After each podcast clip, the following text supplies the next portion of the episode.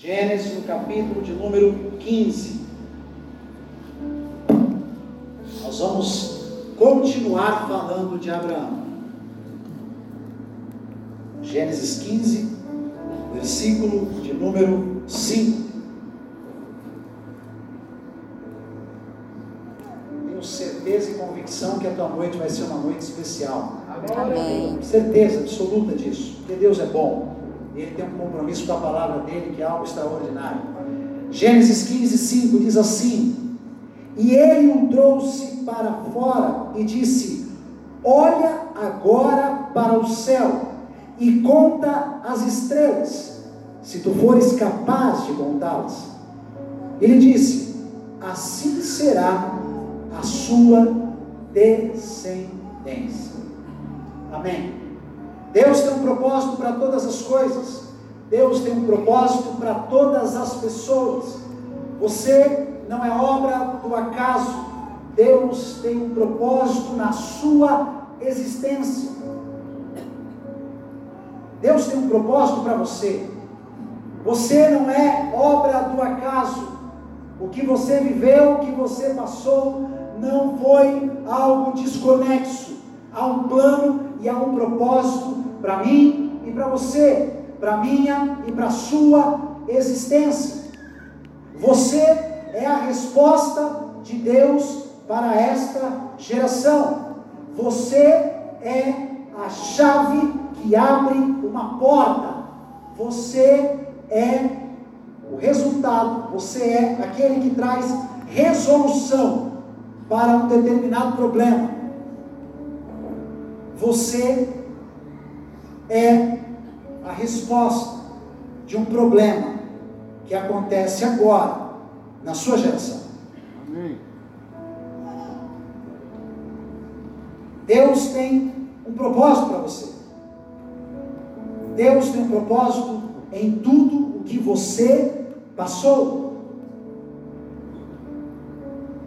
Você é igual à solução de um problema. Sempre assim. E sempre será. Deus sempre teve um propósito com cada ser humano que viveu na terra. E a palavra nos mostra isso de Gênesis ao Apocalipse. O propósito de Abraão era ser o referencial, era ser a raiz de uma incontável multidão que seria estabelecida, nasceria a partir dele e viveria pela fé como ele viveu.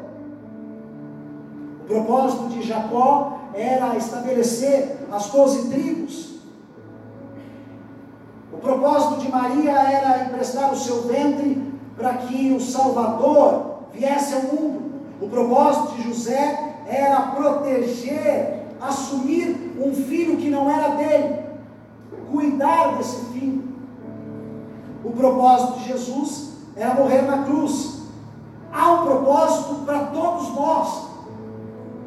Há algo que só eu e você seremos a resposta de Deus. Há um problema que só você resolve. Diga, Deus tem Deus, Deus tem. um tem. propósito Um propósito na minha vida. na minha vida. Diga, Deus tem Deus, Deus tem. tem um propósito um propósito para mim. para mim. Diga, eu sou Eu a sou solução a de um solução problema. de um problema. E aí talvez você se pergunte, mas qual é o meu propósito de vida? Que problema é esse que eu resolvo? E aí começa o problema. É isso mesmo. Essa é a pergunta que precisa ser respondida. Talvez alguém se levante aqui e diga: Olha, pastor, o nosso propósito é glorificar a Deus na terra. Uou, que legal! 50% da pergunta está respondida, mas faltam os outros 50%. Em nome de Jesus. Glorificar a Deus fazendo o quê? E essa pergunta precisa ser respondida porque se essa pergunta não for respondida, você nunca vai ser a plenitude daquilo que Deus quer que você seja na terra. E você só vai conseguir glorificar a Deus na plenitude daquilo que Ele tem para você se você tiver clareza do que é que você tem de fazer. Se você for o máximo daquilo que Ele preparou para que você fosse. E o grande problema se dá justamente porque as pessoas, a maior parte delas, não possui a resposta. Não tem clareza é. do que é que está fazendo aqui. E os problemas começam a se acumular e a se dar a partir disso. Um dos sintomas que tem tomado mais a muitos de depressão é uma vida vazia, sem sentido, sem significado e sem propósito. Numa pesquisa recente, um grupo de desigrejados nos Estados Unidos apresentou como a principal razão não estar mais dentro de uma igreja o fato de estar ali, ser completamente irrelevante para si e para a sociedade. Um líder para liderar precisa ter clareza do seu propósito. Está liderando um grupo de pessoas para onde? Para quê? Aonde é que nós vamos chegar? O propósito ele começa em nós, mas ele não é para nós, é a partir de nós para a sociedade, para aqueles que vivem perto de nós, para aqueles que estão do nosso lado. É algo que Deus nos dá para que nós possamos servir a um número incontável de pessoas. Diga, Deus tem, Deus tem um propósito para a minha vida. um propósito para a minha vida. A sua luz só vai resplandecer diante dos homens se você tiver clareza de qual é o seu propósito.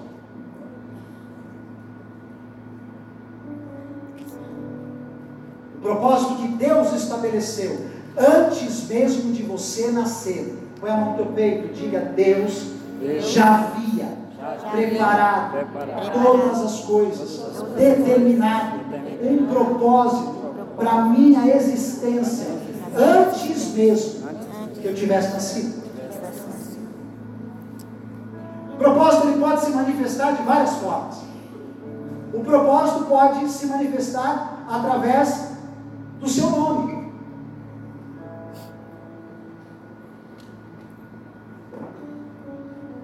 Pedro, você é Pedro. Eu vou tornar você uma estrutura considerável para que o Evangelho e as boas novas se estabeleçam na terra. Abraão, para poder se tornar o pai de uma multidão, precisou ter o seu nome trocado de Abrão para Abraão. O propósito pode se estabelecer em nós a partir do nome. O propósito de Deus em nós pode se manifestar a partir do nosso maior desafio.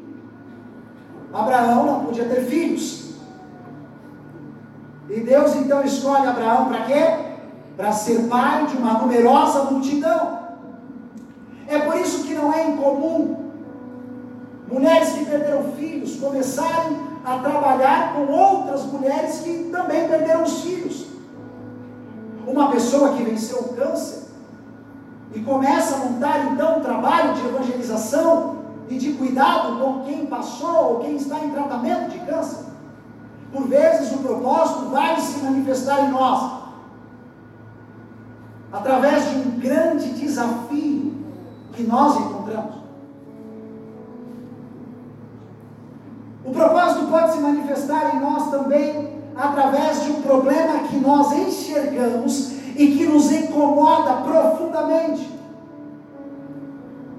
Moisés vê um guarda egípcio maltratando um hebreu, e aquilo mexe com ele de uma maneira tão forte que ele não conseguiu ficar parado. Ele precisou agir, ele precisou intervir, ele precisou fazer algo, porque Moisés tinha como propósito de Deus ser o libertador. Moisés tinha coração de libertador. Eu não posso ficar indiferente à tristeza do povo, eu não posso ficar indiferente à miséria do povo, eu não posso ficar indiferente aos maus tratos que o povo está sofrendo. Eu preciso intervir. O propósito, por vezes, nos chama a intervir é um problema que nós reconhecemos, que nós enxergamos e que causa em nós profunda indignação.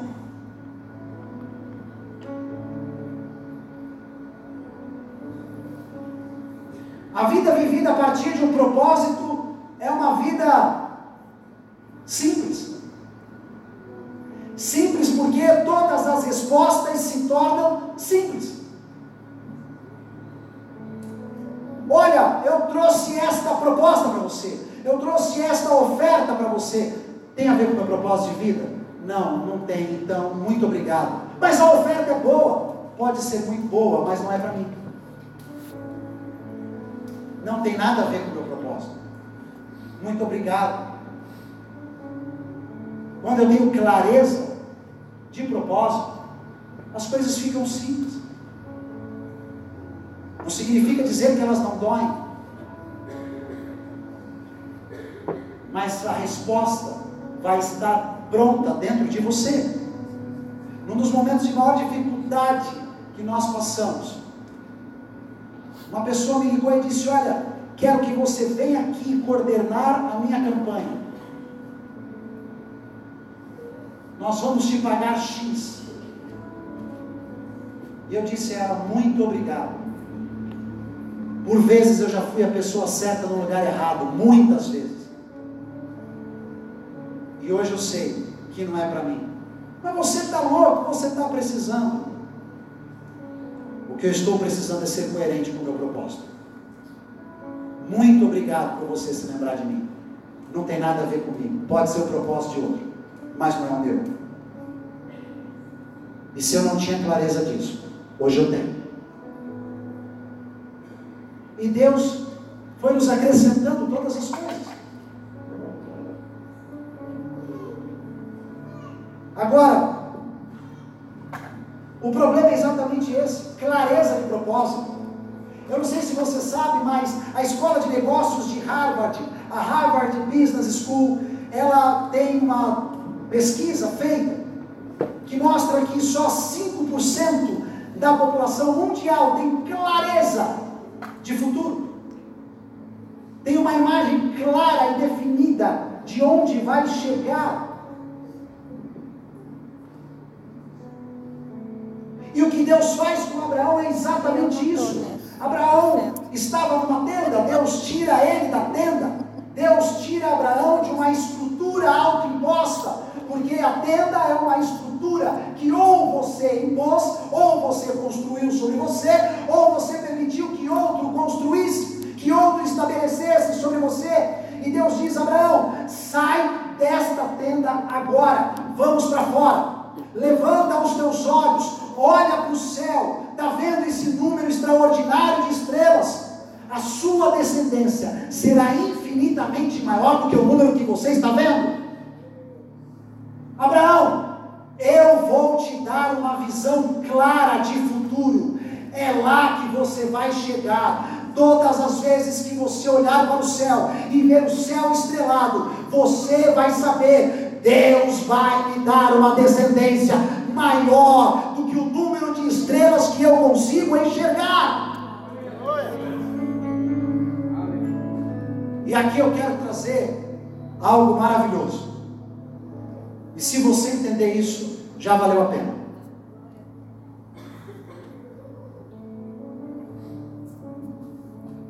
A maior parte dos problemas reside em não ter clareza de. Deus dá a Abraão a clareza do futuro que ele, Deus, tinha para Abraão com um propósito.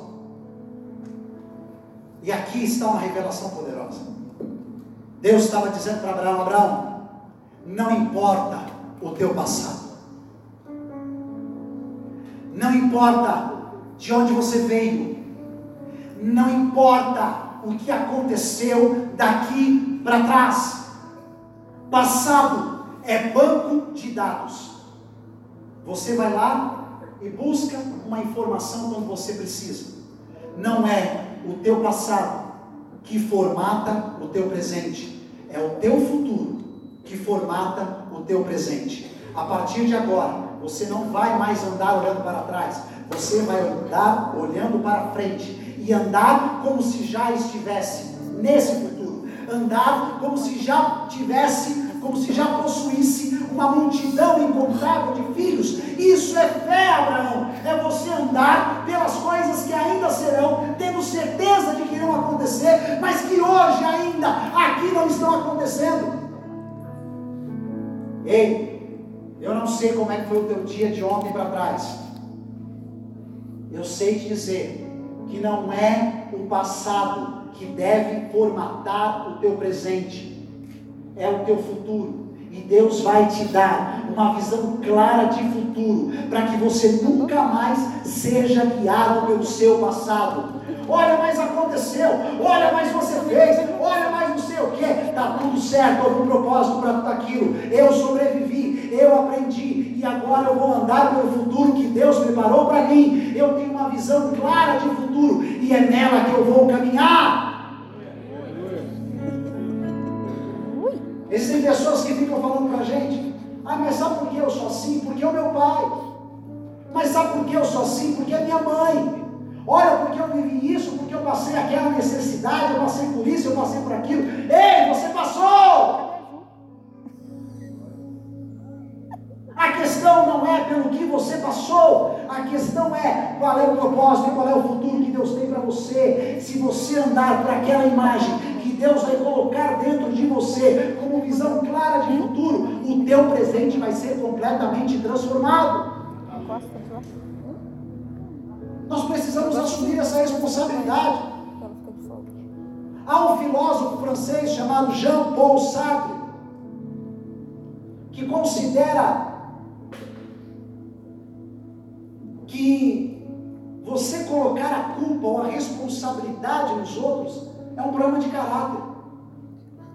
Aquela frase que nós tantas vezes ouvimos dizer aqui no culto, inclusive, não é o que fizeram com você, é o que você fez com aquilo que fizeram com você. Essa frase é de sábio. E ele considera todo aquele que vive apoiado no que fizeram para ele de errado uma pessoa que é mau caráter. Eu não sei o que fizeram para você. Mas eu sei que Deus vai te dar uma visão de futuro muito clara. Amém. E você vai caminhar por ela.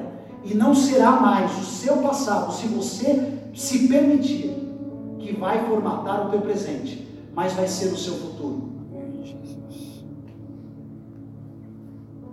Mas você é louco, como é que você pode andar assim? Eu posso. Mas você está passando por isso, está passando por aquilo. Eu estou passando, mas Deus vai me fazer chegar lá do outro lado. Amém.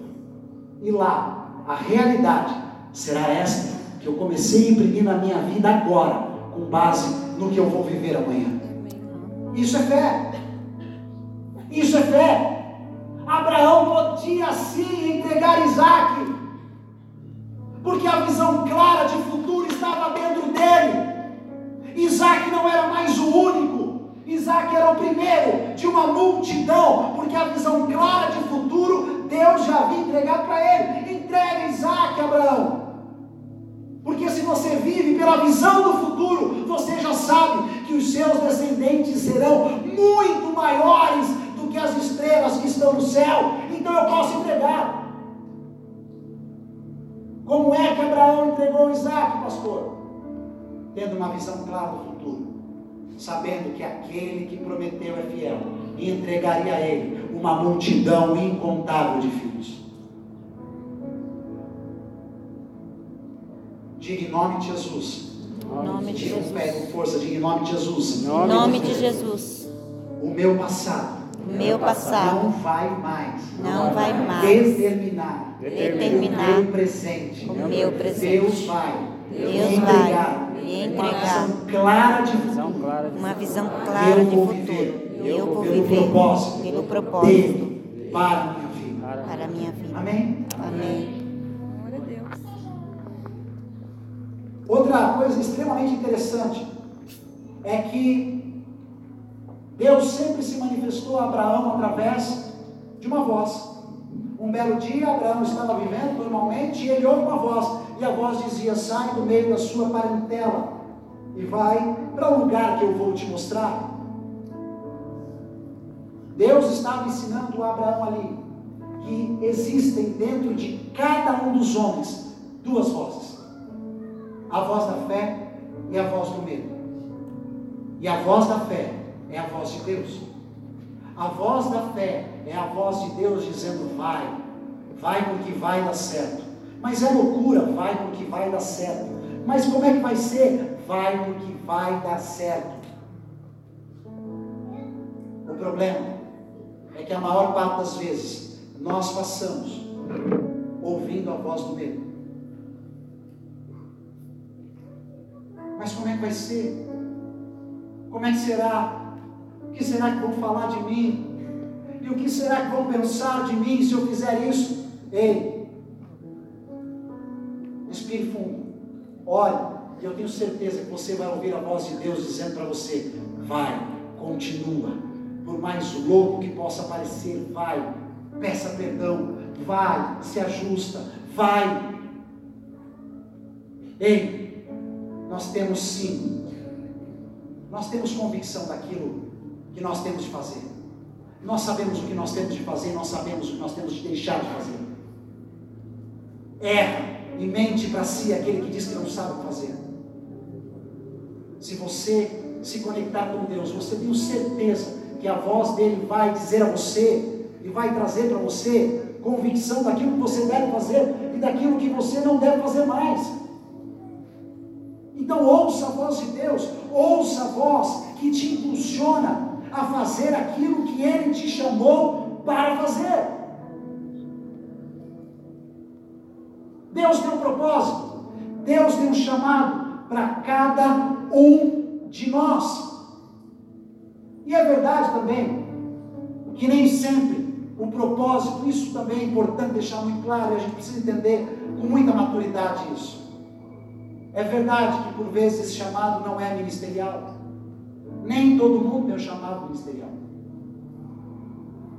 A Bíblia conta, conta a história de um endemoniado gadareno. Um homem que havia sido tomado no seu entendimento, na sua inteligência, na sua razão. Ele não tinha mais controle sobre si. Ele não tinha mais capacidade, consciência, porque os demônios se apossaram dele. Quando aquele homem é liberto, ele sai correndo atrás de Jesus e roga a Jesus: Jesus, eu quero ir com você e com os doze. E Jesus vira para ele e diz: Não, você não vai comigo e com os doze. O seu chamado não é para fazer parte do meu grupo discipulado o seu chamado, o seu propósito é para glorificar a Deus no meio da sua família. Você vai voltar para sua casa consciente e vai ser testemunho lá dentro. Tem um chamado ministerial, é verdade. Fosse assim, Jesus teria chamado a multidão e não os doze. E nós precisamos entender isso com muita maturidade e saber que está tudo certo. Cada um fique na vocação em que foi chamado, cada um tem a sua porção no corpo, e se nós andarmos dentro da nossa porção e respeitarmos a porção do irmão, nós viveremos num corpo muito bem ajustado, que tem Cristo como cabeça, e tudo vai andar bem. Quem aqui já se sentiu a pessoa certa no lugar errado pelo menos uma vez? Ninguém? Uma vez, nós estávamos em Mairinque, muitos anos atrás. É, estávamos em Mairinque, um acampamento de jovens. E, de repente, uma tempestade tomou aquele lugar de um jeito louco. A chuva entrava pelos lados. E ali havia alguns ministros de louvor fazendo tudo que sabiam. E entrava um, saía outro, entrava um e saía outro, e nada dava certo. E estava disperso, aquela coisa que não atava nem desatava. E vai e entra um, e vai e entra outro, e vai e pega o microfone um, e vai e pega o microfone outro, 20 minutos, 30 minutos, 40 minutos, aquele negócio, o povo disperso. De repente, uma pastora pegou o microfone para ministrar. Pastora Eliane Lopes. Quando aquela mulher pegou o microfone, não me pergunte o que aconteceu. Eu sei que o ambiente mudou na hora, pessoal. Uau! O que, que aconteceu? O que é que aconteceu? Haviam pessoas maravilhosas ali, tecnicamente perfeitas, com muito conhecimento. Pessoas hoje reconhecidas pelo maravilhoso louvor que escreve.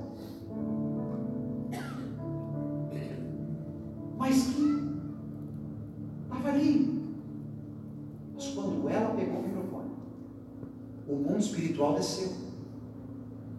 A chuva aumentou. Todos nós tivemos de ficar de pé nas cadeiras. A luz acabou.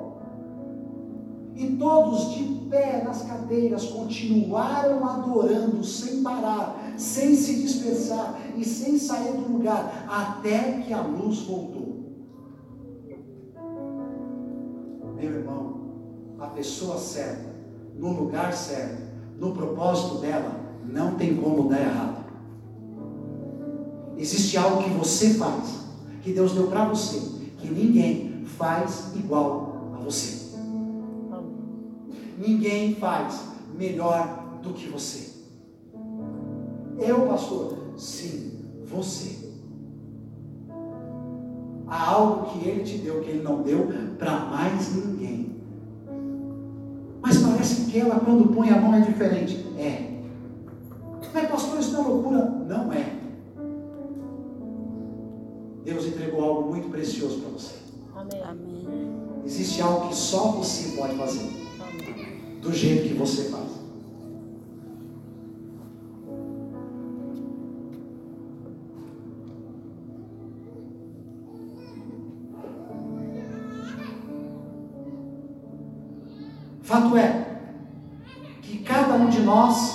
Possui um propósito diferente.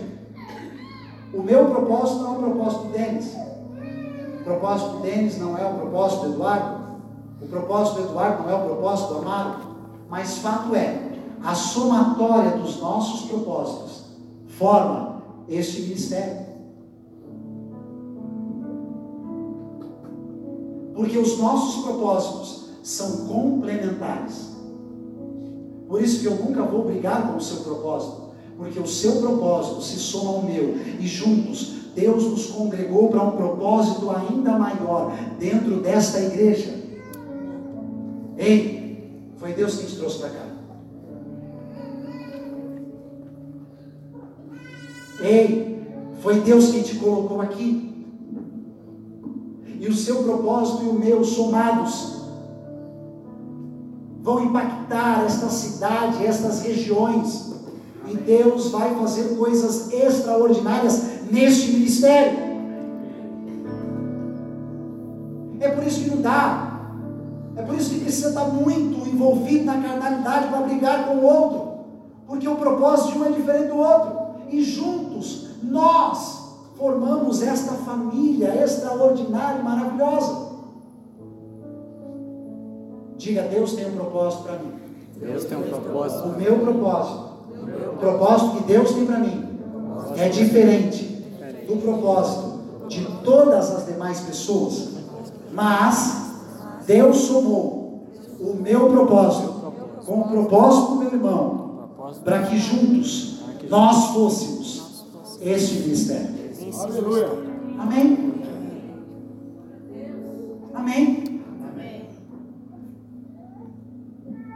E assim é. Ei, pode falar uma coisa? Você precisa do teu pastor, do teu líder, do teu discipulador e da tua família espiritual. Mas o inverso também é verdadeiro. A tua família espiritual, o teu pastor, o teu apóstolo, o teu líder, o teu discipulador, também precisa de você. E juntos nós somos assim, precisando uns dos outros. E Deus vai estabelecendo o reino dele através de nós. É verdade também que alguns são indiferentes ao propósito. Eu, tipo, estava recebendo uma palavra de Paulo, o maior pregador da sua época. E ele dormiu um sono tão profundo que caiu no terceiro andar. É verdade que tem muita gente que está indiferente ao propósito, distraída. É verdade também que alguns têm clareza do propósito, mas negam o propósito. Jonas fez isso. O Senhor está mandando ir para lá, eu vou para lá. Verdade. Muitos estão dormindo no sono da indiferença. Muitos estão fugindo do propósito. E você precisa se perguntar hoje se esse não é você.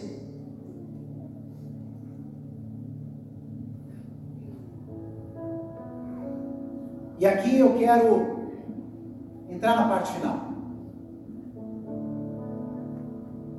Um economista italiano chamado Vilfredo Pareto. Ele descobriu uma proporção. Quem já ouviu falar aqui dos 80-20 de Pareto? O princípio de Pareto. O que é isso? Ele percebeu. Ele percebeu que 20% das vagens da sua plantação possuíam 80% das ervilhas de toda aquela plantação. E estudando isso em 1892,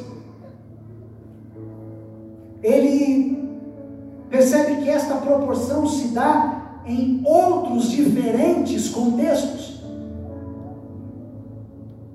E estabeleceu então a seguinte lei, o seguinte princípio: 80% dos efeitos vem de 20% das causas.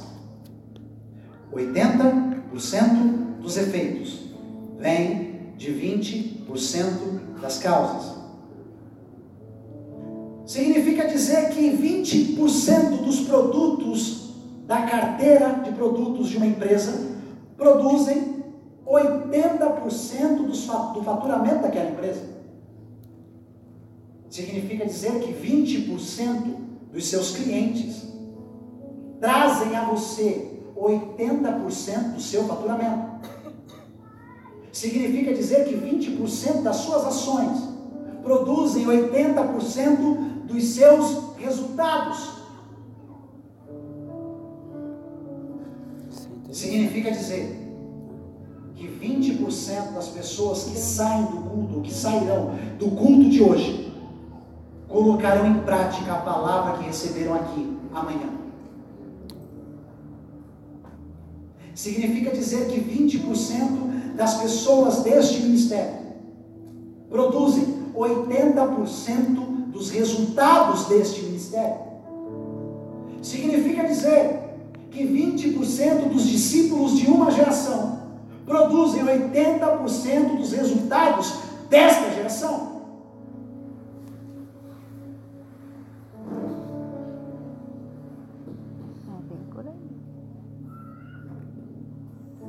Sabe aquela sensação de que, nossa, parece que eu sempre vejo os mesmos trabalhando? Pois é, não é uma sensação, é verdade. Parece que eu sempre vejo as mesmas pessoas se envolvendo. Não é mentira, é verdade. Ok, pastor, mas o que é que eu posso tirar de lição disso? Vou te dizer. Primeira lição que nós precisamos tirar disso Nós precisamos ser uma multidão. Diga assim, nós. Nós. Diga mais forte, diga nós. Nós. Precisamos Precisamos ser ser uma multidão. uma multidão. É verdade que tem gente que não tem a menor ideia do porquê precisa ser uma multidão. Mas graças a Deus que nós sabemos. E se não sabíamos, passaremos a saber a partir de agora. Se nós formos 100 pessoas, quantas pessoas de fato estarão produzindo transformação na sociedade colocando em prática aquilo que houve? 20 pessoas. Então, se nós formos mil, quantos nós seremos? Se formos dois mil. Se formos três mil, nós precisamos ser uma multidão. Nós só vamos produzir transformação real e impacto real na sociedade se nós nos multiplicarmos e alcançarmos uma grande multidão. E para isso eu nunca me esqueço da profecia que já foi liberada sobre a vida dos nossos apóstolos, de que nós teríamos um lugar que comportaria 3 mil pessoas sentadas. Para quê? Para termos cadeiras? Não. Para produzirmos salvação suficiente e termos o maior número de pessoas impactando a sociedade. Nós só produziremos transformação relevante se formos uma multidão. Porque na quantidade, Deus vai nos entregar aqueles que de fato estão engajados. Segunda lição que eu preciso tirar disso é que o número de 20% daqueles que se envolvem, se engajam, daqueles que se dispõem, daqueles que colocam em prática o que recebem, esse número é muito volátil. Porque dentro desses 20%, pessoas entram e saem constantemente. Tem sempre alguém saindo dos 20% e outros entrando. E saindo pelos mais diferentes motivos. E eu não poderia julgar você pelo simples fato de ser um cristão. E também já tendo saído dos 20%, é que eu não posso julgar você de maneira nenhuma. Eu não trato os teus motivos como irrelevantes. Mas hoje eu vim aqui te dizer: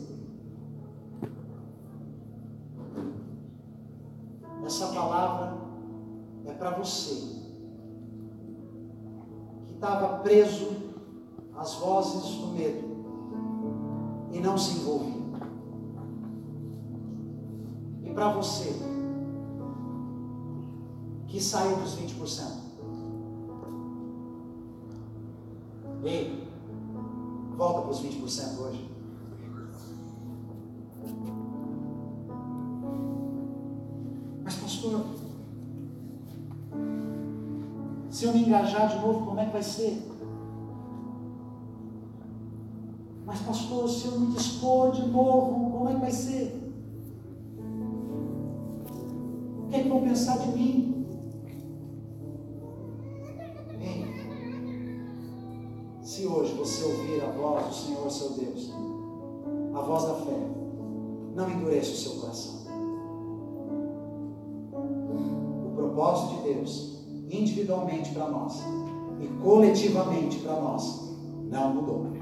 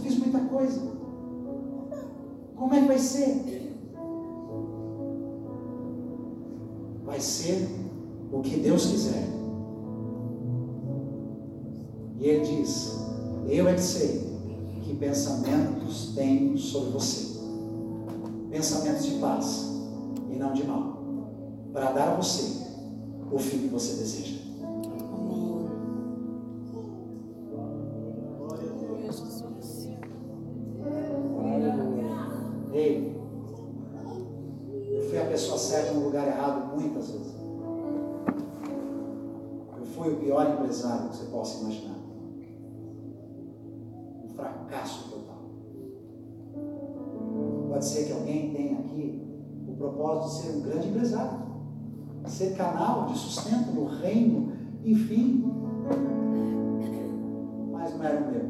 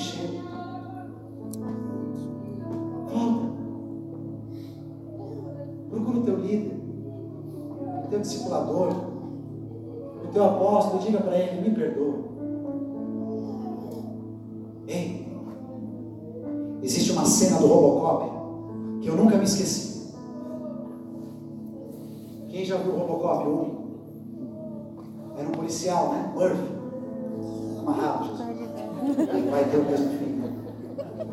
A minha sogra está ali, usa isso mesmo. Percebe que é Deus o negócio quando até a sogra chega na igreja. O policial Murphy recebe um monte de tiro. E ele morre. Mas o cérebro dele fica intacto. E aí pegam o cérebro dele e colocam no robô, né? E ele vira um Robocop. E no final do primeiro filme, a companheira dele, fazia dupla na polícia com ele, recebe um monte de tiro. E ele vai lá, mata todo mundo, aquela desgraça toda, aquele monte de sangue. E ele pega a companheira dele, e ela diz: Ah, Murphy, o que será? E ele diz para ela: Fica tranquilo, consertaram a mim, vão consertar você também. Ei, fica tranquilo. Aceitaram a mim também. Vão aceitar você. Glória a Deus.